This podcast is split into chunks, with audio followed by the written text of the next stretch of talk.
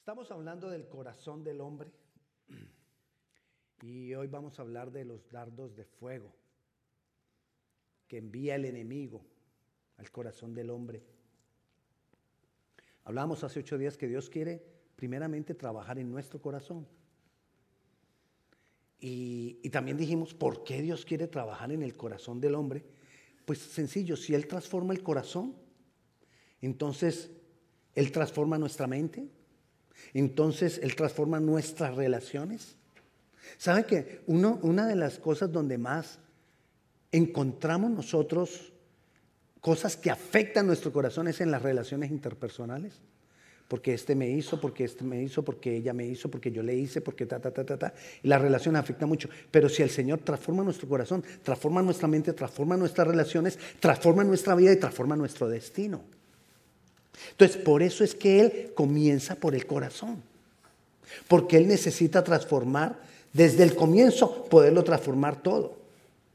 Entonces, Dios le apunta al corazón. Pero Dios no solamente le apunta al corazón, el diablo también. Porque el diablo sabe lo que Dios hace en el corazón. Y el diablo sabe que si Dios tiene el corazón, tiene esa vida y tiene el destino de esa vida. Entonces nosotros tenemos que entender que el diablo no se queda quieto. El diablo sabe que quien tenga tu corazón tiene tu vida. Eso lo sabe el enemigo. Entonces, él utiliza dardos de fuego que van al corazón. Pero hay otro problema que nosotros tenemos con el corazón. Hay una cantidad de situaciones en nuestro corazón donde el diablo no ha mandado nada, sin embargo hay problemas. Hay cosas a las cuales nosotros le abrimos la puerta sin que haya llegado ningún dardo, pero nosotros voluntariamente y por cierto tipo de costumbres abrimos el corazón para que vengan problemas, situaciones en nuestro corazón.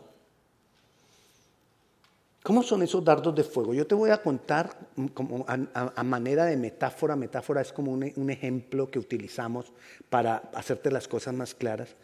¿Cómo yo veo, de acuerdo a lo que dice la palabra, cómo yo veo que se manifiestan los dardos de fuego? Ah, pero antes yo quiero decirles, me escribieron cuando estábamos en la alabanza.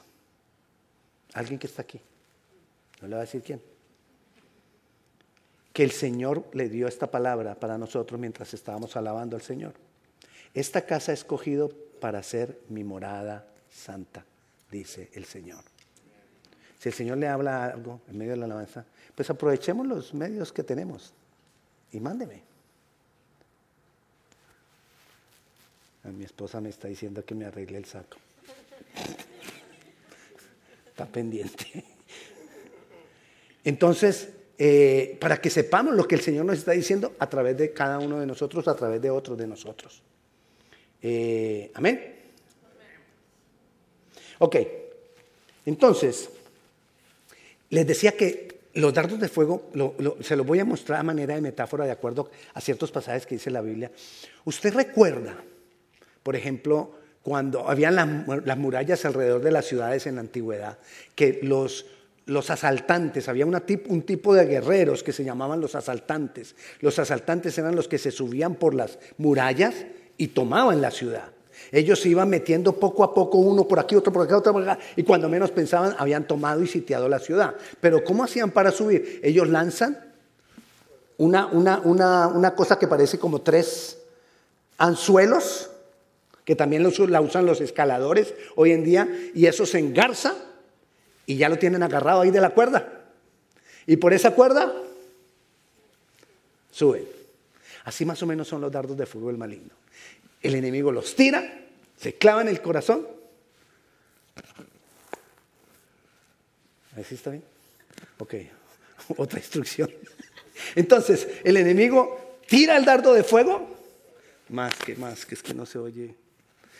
Entonces, el dardo, de fuego tira al diablo, no. El diablo tira el dardo de fuego, es clavado en nuestro corazón y queda ahí, con un medio para seguir influenciando nuestra vida. Y por ahí sigue, y por ahí se nos mete. Ningún cristiano verdadero puede ser, pues, puede ser poseído por el diablo. Ningún verdadero cristiano. Porque tenemos el Espíritu Santo. Pero el diablo lo que hace es establecer un medio de contacto para influenciar nuestras vidas y por ese medio de contacto estarnos tirando ideitas, pensamientos, cosas que se van aferrando en nuestro corazón. Y aunque no, son, no estamos poseídos, pero tenemos influencia del enemigo y de sus secuaces. Entonces, el enemigo lo hace contra nosotros. ¿Para qué? Para volver nuestra vida un desastre. Él nos perdió. Ya no le pertenecemos ni a Él ni a la muerte. La muerte no tiene derecho sobre nosotros, pero Él quiere volver nuestra vida un desastre aún siendo cristianos, la, muerte no tiene autoridad sobre nosotros, ahora sobre nosotros lo que tiene autoridad es la vida, porque Cristo nos vino a dar vida y vida en abundancia, pero el enemigo está ahí, está ahí, está ahí, está ahí. Entonces, ¿qué, nos dice el Señor en Efesios capítulo 6, versículo 16? Nos está hablando de cómo defendernos de esos dardos de fuego y dice, sobre todo, importante, ese sobre todo es principalmente, toma el escudo de la fe, con que podáis apagar todos los dardos de fuego del maligno. O sea, la misma Biblia nos está hablando de esos dardos de fuego. Dardos que vienen a, destruir, dardos, que vienen a hacer daño, dardos que vienen a provocar incendios en nuestras vidas, en nuestros corazones. Y, pero el otro problema, le digo, es que hay situaciones en nuestro corazón que nada tienen que ver con los dardos de fuego del maligno y nosotros las dejamos estar ahí, las contemplamos, las mimamos, les damos un derecho legal y esas cosas nos van poco a poco a, gobernando y a dominando. Y a dominando. No, nos van gobernando y dominando. Yo necesito entregarle por eso el gobierno de, mi vida al Señor continuamente. No es que yo ya le entregué mi vida al Señor, sí hermano, pero es que nosotros vamos dejando espacio para muchas cosas, entonces continuamente, continuamente necesitamos estar permitiendo que eso, el Espíritu Santo tenga dominio sobre eso, cuando nosotros le entregamos el señorío de nuestra vida al Señor Jesucristo. Entonces, vamos a mirar algunos dardos de fuego que el maligno nos tira a nosotros. Que esos dardos de fuego cuando se vuelven parte de nosotros son iniquidades. Hay iniquidades que nosotros podemos tener adquiridas mediante los, dardos de fuego o heredadas.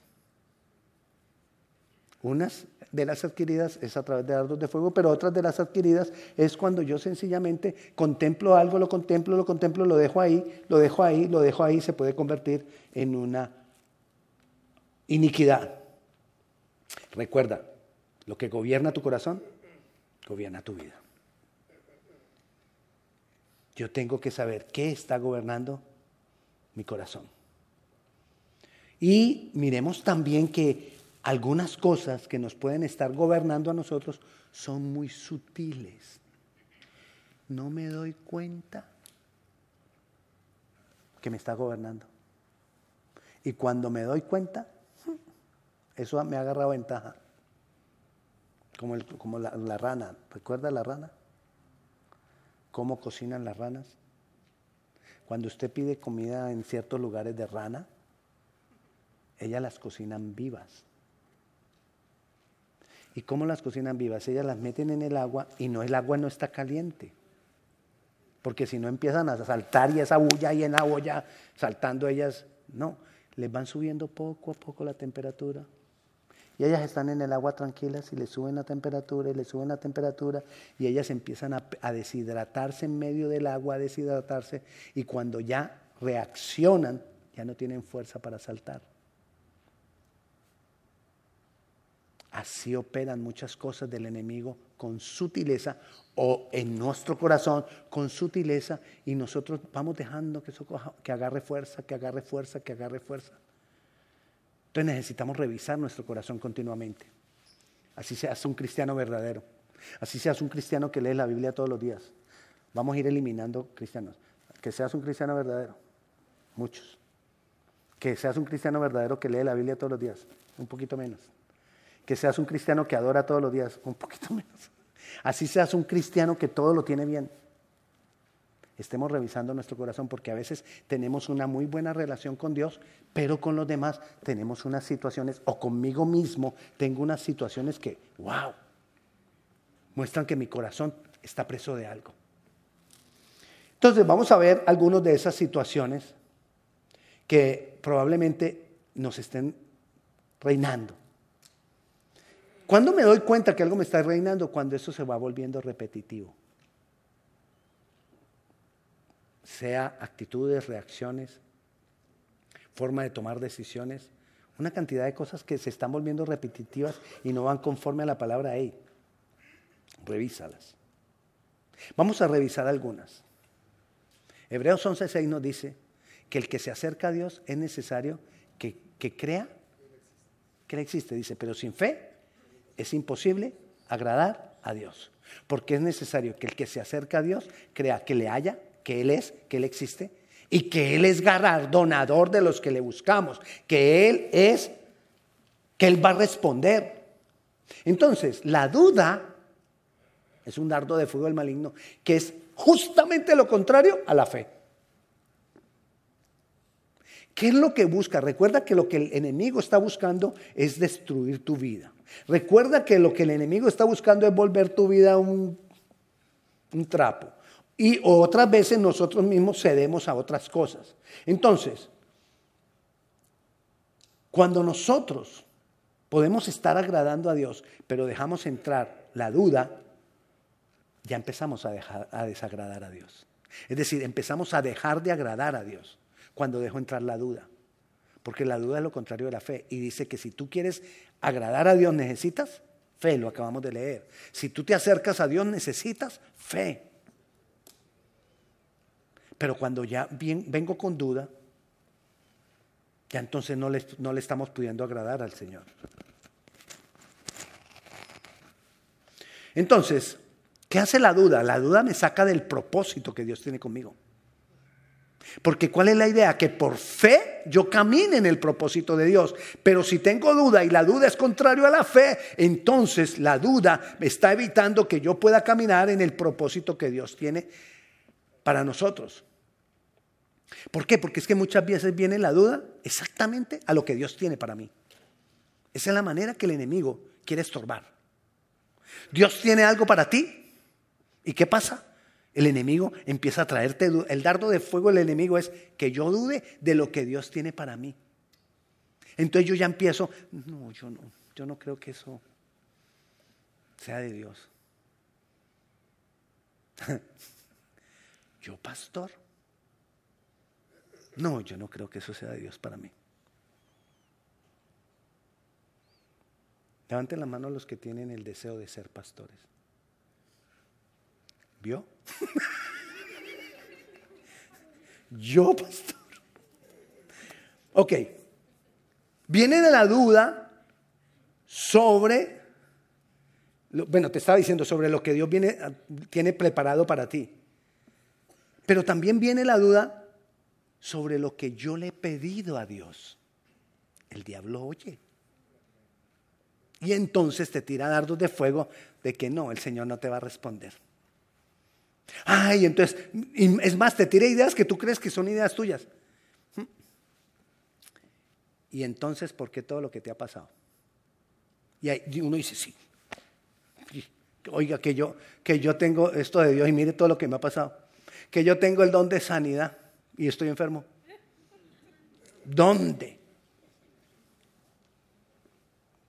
Yo conocí a un hombre paralítico en silla de ruedas y tenía el don de sanidad y por los que él oraba se sanaban. Y estaba paralítico en una silla de ruedas.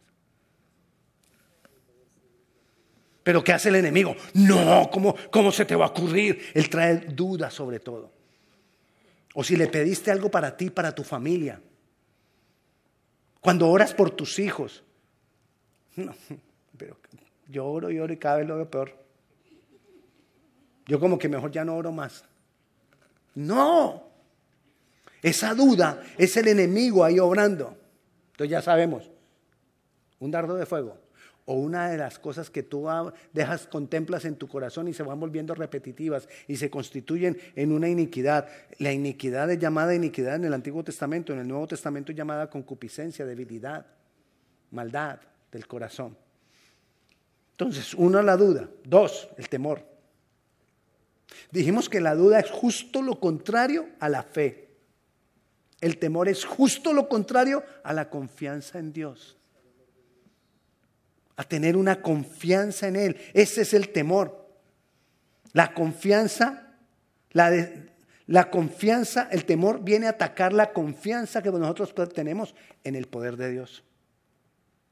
El temor viene a atacar la confianza que nosotros tenemos en el amor de Dios. y, y, el amor de Dios, nosotros tener confianza en el amor de Dios y en el poder de Dios, me da dominio propio porque me hace mantener firme. Así lo dice la palabra en segunda de Timoteo, en segunda de Timoteo capítulo 1 versículo 7 dice que el Señor no nos ha dado, porque no nos ha dado Dios espíritu de cobardía, es decir, temor, sino de poder, de amor y de dominio propio. Poder. Poder tener confianza en ese poder. Poder tener, es decir, Él puede. Dios puede. Si Él es el Todopoderoso, yo tengo que tener la confianza en que Él puede. Pero en el amor que Él tiene por mí. Es decir, yo tengo que tener la confianza en que Él quiere hacerlo por mí. Porque muchas veces tenemos la fe, la confianza en que sí, yo sé que Dios es poderoso, pero es que a mí no me ha hecho nada. Y yo sé que es poderoso porque la gente oigo, oigo los testimonios de las personas y veo que sí, Dios es poderoso, pero ¿y yo? Entonces, muchas veces el temor viene porque nosotros le abrimos una puerta al temor. Y trae sobre nosotros el que no podamos estar firmes. Y andamos tropezando. Y andamos entonces... Y, van como juntos el temor y la duda. Porque cuando yo dejo espacio para el temor, empiezo a dudar. O cuando yo empiezo a dudar, empieza el temor. Uno lleva al otro. ¿Cuál primero? Cualquiera de los dos. El que primero llegue va a traer al otro. ¿Y cuántas veces no andamos nosotros en esa condición de temor?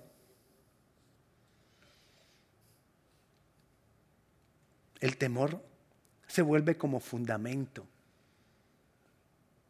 de la misma duda.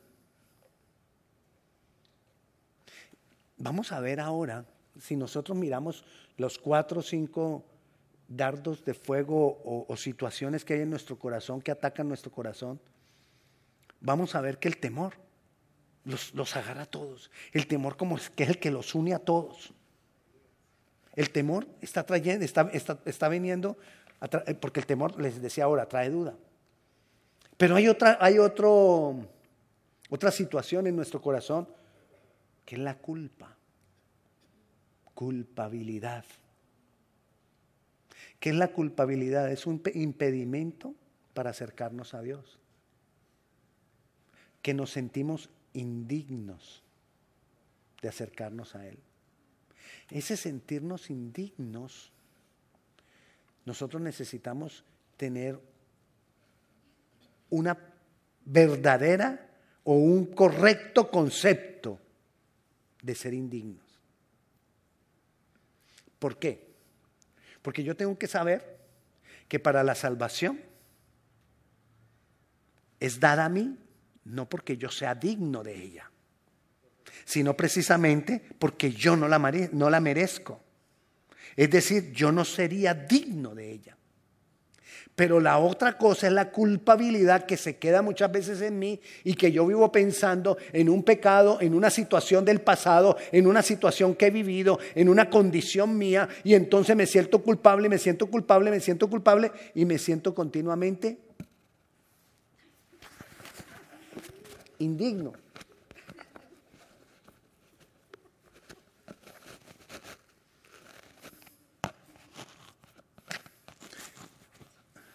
Y démelo abajo porque Entonces, y me siento completamente indigno y, no, y, ni siquiera puedo llegar en oración a Él. No puedo llegar en oración porque creo que Él no me va a escuchar, porque es que yo soy un pecador, yo soy un malo.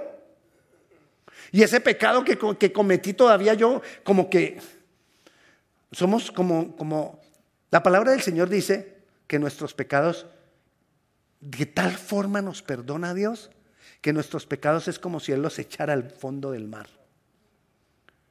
Pero a veces nosotros somos expertos buzos.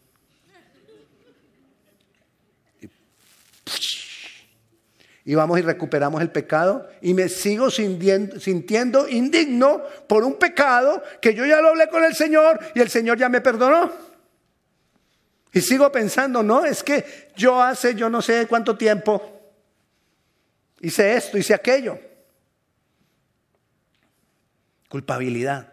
Y entonces la culpabilidad trae temor para que yo me acerque ante Dios, que es otro problema.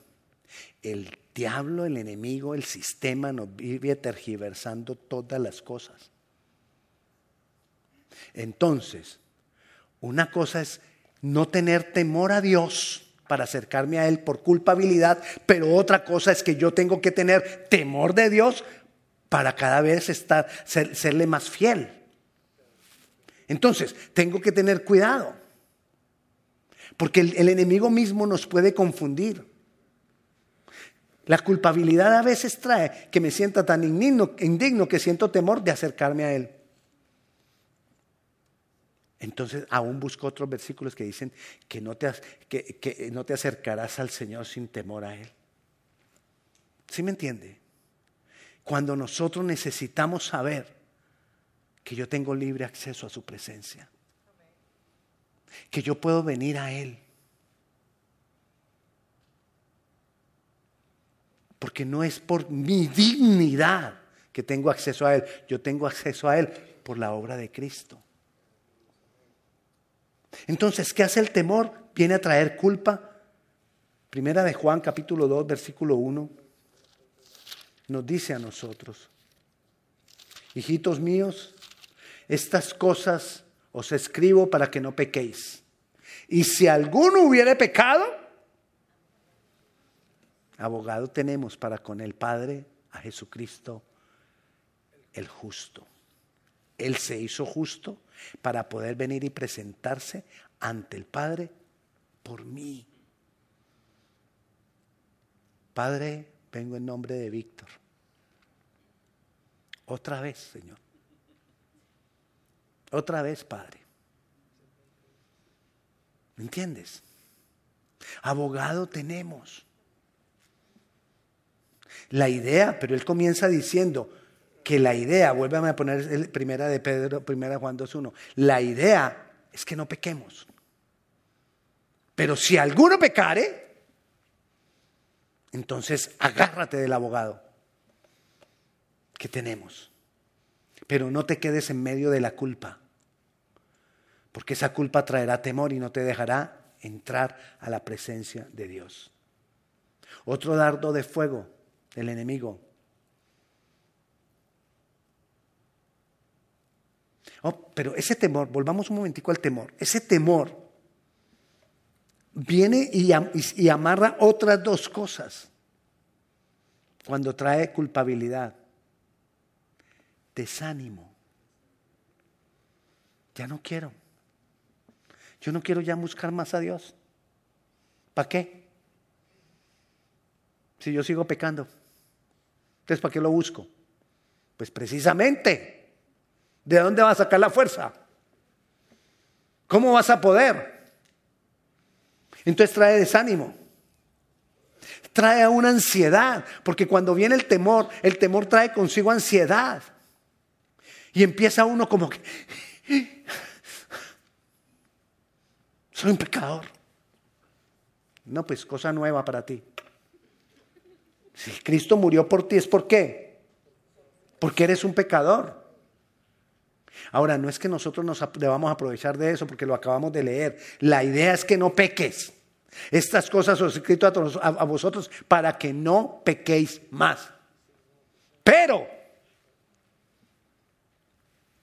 si pecas, abogado tenemos. El otro dardo es la avaricia. Hebreos capítulo 13.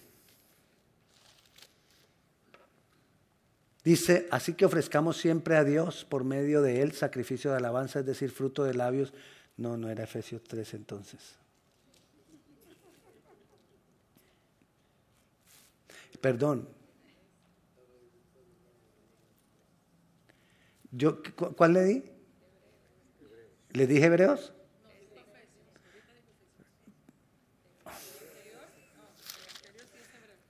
Hebreos, sí, no, no, ellos me, pusieron hebreos en la pantalla, pero no, no es hebreos. Entonces, sí, Hebreos 3, Hebreos 13, 5. Hebreos 13, 5.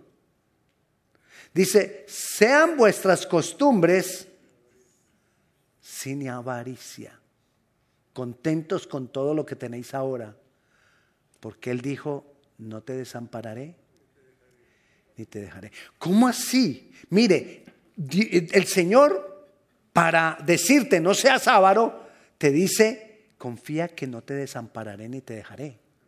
O sea que la avaricia es el resultado del temor a la provisión de Dios. Temor a que Dios no me provea. Las personas que son avaras están dudando de la provisión de Dios. Entonces, ¿qué hace? Quiero más. Necesito guardar más. Necesito más, necesito invertir aquí, aquí, aquí, aquí, porque tengo miedo. Y acá, y acá, y acá, y acá, porque tengo miedo. Y tengo miedo. Ahora, no van a decir tengo miedo, porque es también muy sutil. Pero son las condiciones de nuestro corazón.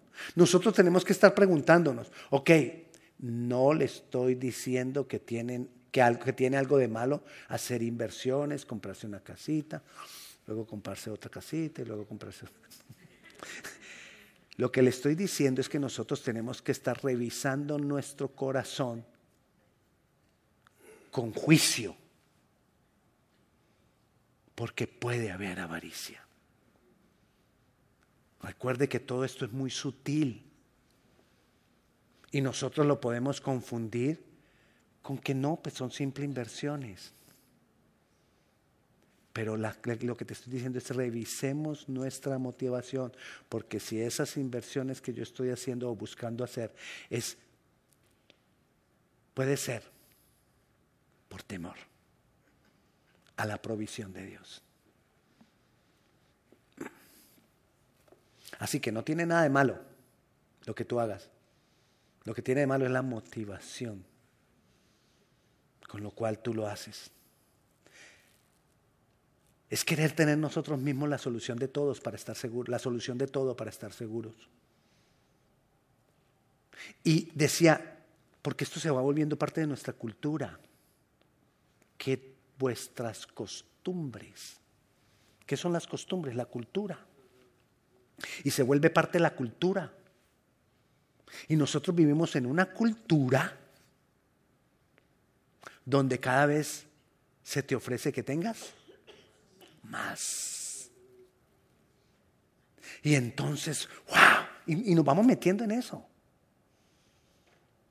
Lo que necesitamos, por eso con nosotros con mayor razón, necesitamos estar revisando que no nos metamos nosotros, que no caigamos nosotros en avaricia. Porque fácilmente en el medio que nosotros vivimos, en la cultura que nosotros vivimos, caemos en avaricia. Yo necesito revisar las motivaciones. Una cosa, es tener la necesidad tecnológica de cambiar algo y otra cosa es tener la necesidad ávara de cambiar algo.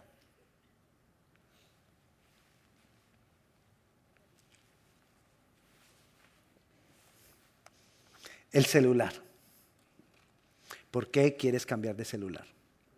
Porque se te volvió lento, porque es que obviamente los celulares se vuelven lentos, porque cada vez te van eh, eh, eh, haciendo más aplicaciones que utilizan más memoria del teléfono, más recursos del teléfono y el teléfono se te va volviendo lento y los teléfonos son hechos para durar con su misma rapidez y, y como vienen originalmente menos de dos años.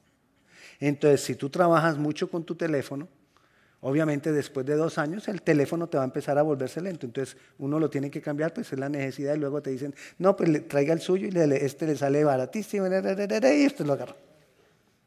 Pero otra cosa es cuando lo estamos haciendo, porque es que necesito el último. Yo como pastor, ¿cómo va a tener uno viejito? Justificaciones que la persona se puede hacer. O, yo como lo que sea usted, yo como, es que yo lo uso demasiado y, y, entonces es por eso. Pero que la verdad es revisar nuestro corazón, porque siempre hay una línea, una línea muy finita en las motivaciones. ¿Por qué lo hacemos? El problema, por ejemplo, de las personas que critican a los pastores que tienen aviones.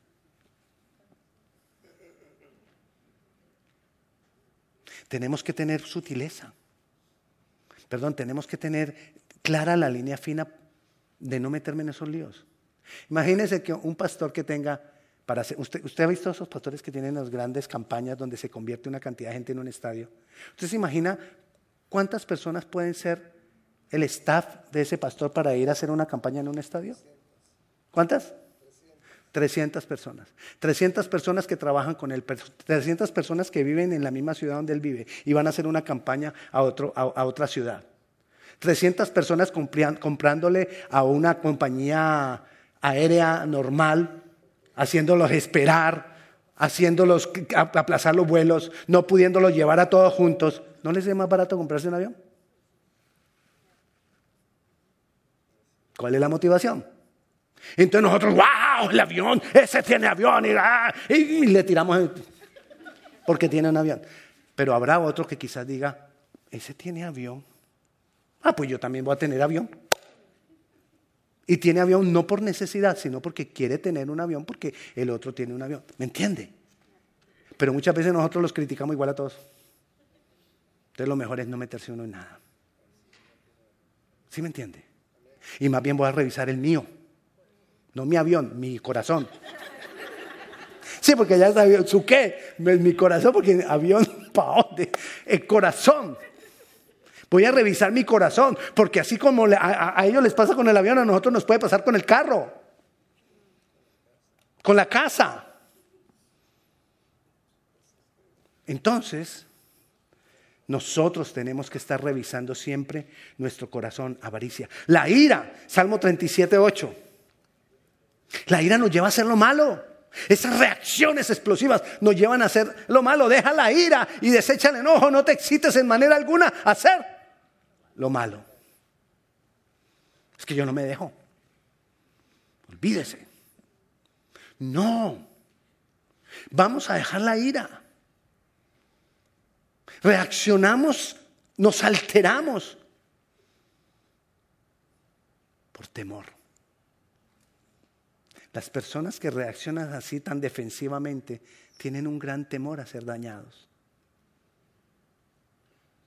Entonces es entregar todos los. La solución, si estamos viendo que, todas esas, esas, cosas se sostienen en el temor, la, la, solución es venir al Señor y entregarle esos temores, pero ser consciente y ser sincero delante del Señor y decirle, Señor, tengo temor. Tengo temor y eso me trae duda, tengo temor, y eso me trae culpa, tengo temor, y eso me trae avaricia, tengo temor, y, por eso reacciono con ira. Ayúdame. Pero muchas veces nosotros no lo reconocemos. No reconocemos que, que hay temores en nosotros. El Señor está ahí para nosotros. El Señor está ahí para ti. El Señor está ahí para que tú vengas y le entregues esa condición de tu corazón. Y el Señor va a empezar a trabajar en esa condición de tu corazón. Él no te va a juzgar por eso. Él va a trabajar en el corazón porque Él está interesado en tu corazón. Porque Él sabe que entre más gobierne tu corazón, más Él tiene tu vida. Por la cual Él murió. La cual Él compró con un precio muy alto. Su muerte. Y, y, por la cual Él resucitó para darnos a nosotros vida. Él está interesado en traer vida para que no sea infructuosa su muerte y su resurrección. Él está interesado en darte vida a tu corazón, porque por ese corazón murió. Entonces, ¿cuánto más? No lo va a hacer. Y quizás es lo que estás diciéndote esta tarde es, tengo planes contigo, pero necesito tu corazón. Usted no se imagina los planes que Dios tiene con cada uno de nosotros. Uno no se lo imagina. Cuando mi esposa se casó, conmigo, cuando mi esposa se casó, ella nunca pensó que se iba a casar con un pastor, porque yo no era pastor, ni creía que tuviera llamado a pastor. A mí me decían, usted va a ser pastor y yo era así como ustedes. Que si eran, levante la mano los pastores, yo tampoco la levantaba. Es más, yo nunca le dije a ella, te estás casando con un pastor o yo voy a ser pastor, no.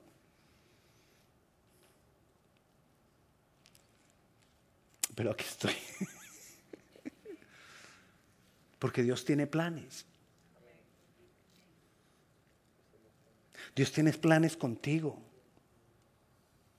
Y no sabemos cuántos pastores hay aquí, agarrados de la silla diciendo, yo no.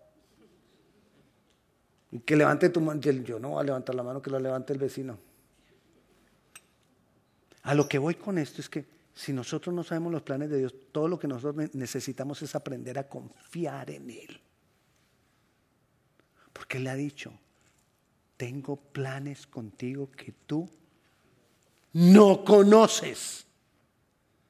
Y te voy a llevar a que se vuelvan parte de ti y entonces alcance lo que tú quieres. Claro, porque uno al principio no lo quiere. Y Él viene y transforma el corazón. Y entonces ahora pone el querer como el hacer. Y ahora lo quiero. Y Él dice, yo tengo planes contigo para que alcances lo que quieres. Pero no es lo que quieres ahora, sino lo que quieres cuando Él transforme tu corazón. Porque vas a querer los planes de Él. Dios no ha perdido ninguna batalla, cantábamos la semana pasada. Y mucho menos va a perder la batalla de tu corazón. Y más si tú se lo entregas. Y entregar tu corazón al Señor no es sencillamente decirle, Señor, yo entrego mi corazón a ti. No, es entregarle esas áreas que estamos hablando ahora, entregarle los temores, entregarle la culpa, entregarle eh, eh, la duda, entregarle la avaricia, entregarle la ira, entregarle todo el, desánimo, entregarle eh, la ansiedad, entregarle todas aquellas cosas que no nos dejan disfrutarlo a Él. Él quiere que lo aprendamos a disfrutar. Amén. Y la única manera de aprenderlo a disfrutar es echa fuera él temor. Vamos a orar. Señor, te damos gracias, Padre Celestial. Ayúdanos, Señor, a que cada uno de nosotros podamos identificar aquellas cosas que quizás que así como estas y muchas más hayan en nuestro corazón y poder darle el gobierno de nuestro corazón. Ayúdanos, Señor, a que podamos venir delante de ti y abrir nuestro corazón a ti. Te damos honor, te damos gloria, exaltamos tu nombre, te entregamos nuestro corazón, Señor. Que en estos días, prontos días, siguientes días podamos venir delante de ti con un corazón rendido y decirte, Señor, revísame. Muéstrame. Hazme caer en cuenta de esas sutilezas, de esas cosas que se han vuelto costumbre y no me he dado cuenta, de esas cosas que se han vuelto parte de mi cultura y las vivo como si no fueran nada. Señor, a ti sea la gloria, a ti sea la honra. Y te damos gracias, Señor, por tu palabra. En tu nombre Jesús. Amén y amén. Y la paz de Dios sea con cada uno de ustedes. Dios les bendiga. Aquí tenemos personas que van a estar orando, dispuestas a orar por usted. Si usted tiene alguna petición de oración, por favor, venga acá. Y si usted se sintió atacado con lo que ha hablado, no lo ha atacado. Pero vaya delante del Señor y ábrale su corazón al Señor. Dios le bendiga.